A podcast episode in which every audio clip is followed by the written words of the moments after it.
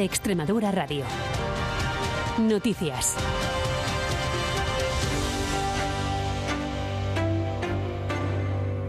Buenas tardes, son las tres, día clave en las primarias del PSOE extremeño.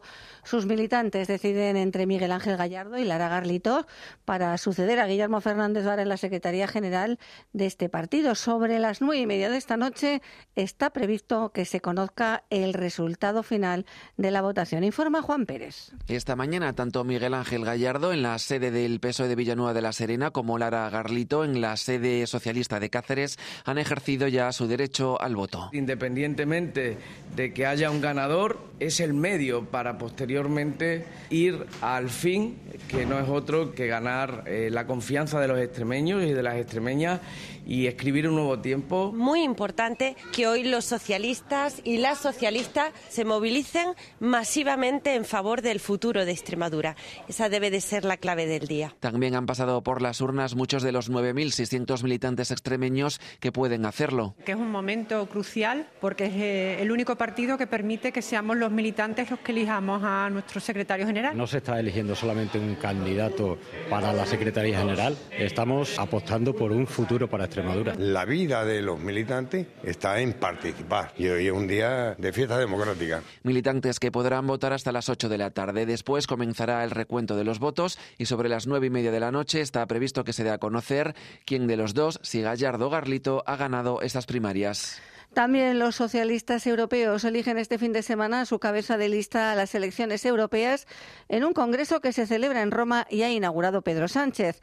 Allí, el líder del PSOE ha defendido los logros de la socialdemocracia, ha alertado del peligro del aumento de la extrema derecha y ha pedido ofrecer esperanza frente a los que ofrecen nostalgia del pasado. Tenemos que ofrecer esperanza. allá donde otros ofrecen miedo. Ofrezcamos apertura, tolerancia, donde otros solo quieren fragmentación y odio. En resumen, aportemos innovación al futuro. Allá donde otros solo prometen nostalgia y un pasado que nunca existió. El tiempo demostrará que teníamos la razón, siempre lo ha hecho. Las elecciones al próximo Parlamento Europeo se van a celebrar entre el 6 y el 9 de junio. Acto también del líder de los populares en Vitoria para presentar a Javier Andrés como candidato popular al Endacari. Allí Alberto Núñez Feijóo ha dicho que el PP vasco no tiene complejos ni tienen que hacer seguidismo a partidos nacionalistas y que nunca pactará con Bildu. Amigos, sin complejos porque contamos con el aval de haber dado la vida por esta tierra. Y en consecuencia, cuando se ve a un militante del Partido Popular de Euskadi, un respeto.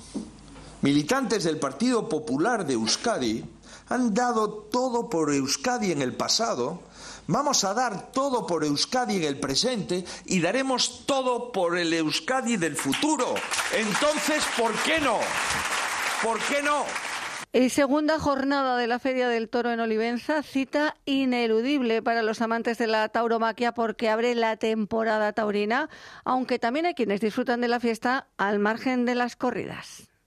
Pinta bien. Además, con todas mis amigas de la universidad, mejor todavía. Vengo de Huelva y también la primera vez y con muchas ganas y muy buenas expectativas. La Feria de Olivenza es muy bonita, muy bonita. Venimos de Sevilla, desde Ronda, que yo soy rondeño viva la ciudad del Tajo, por cierto, y lo pasamos fenomenal.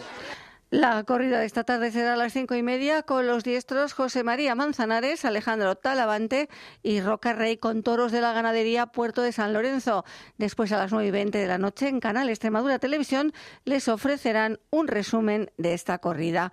Más cosas, seis películas extremeñas van a estar presentes en el Festival de Cine de Málaga, el evento más importante del cine español.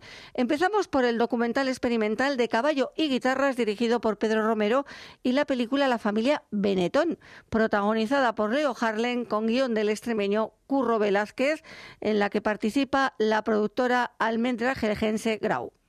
Vamos a ver, tengo colombiano, mexicana, una niñita china. El árabe, Tony, para acá.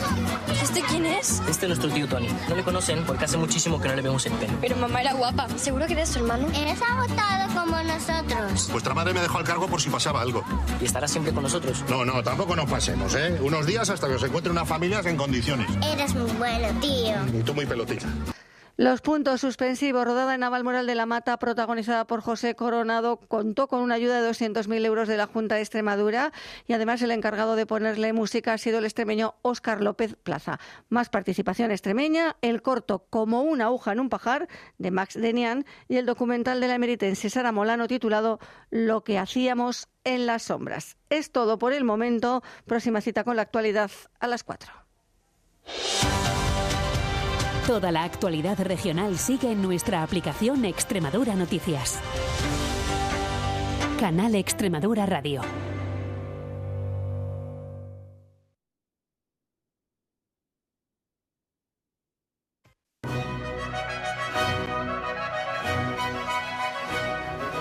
Nota contra nota, con Rosana Garay y Elías Martínez. Buenas tardes y bienvenidos a un nuevo programa de Nota contra Nota. Un programa que se realiza, que realiza el Conservatorio Oficial de Música de Cáceres en colaboración con Canal Extremadura.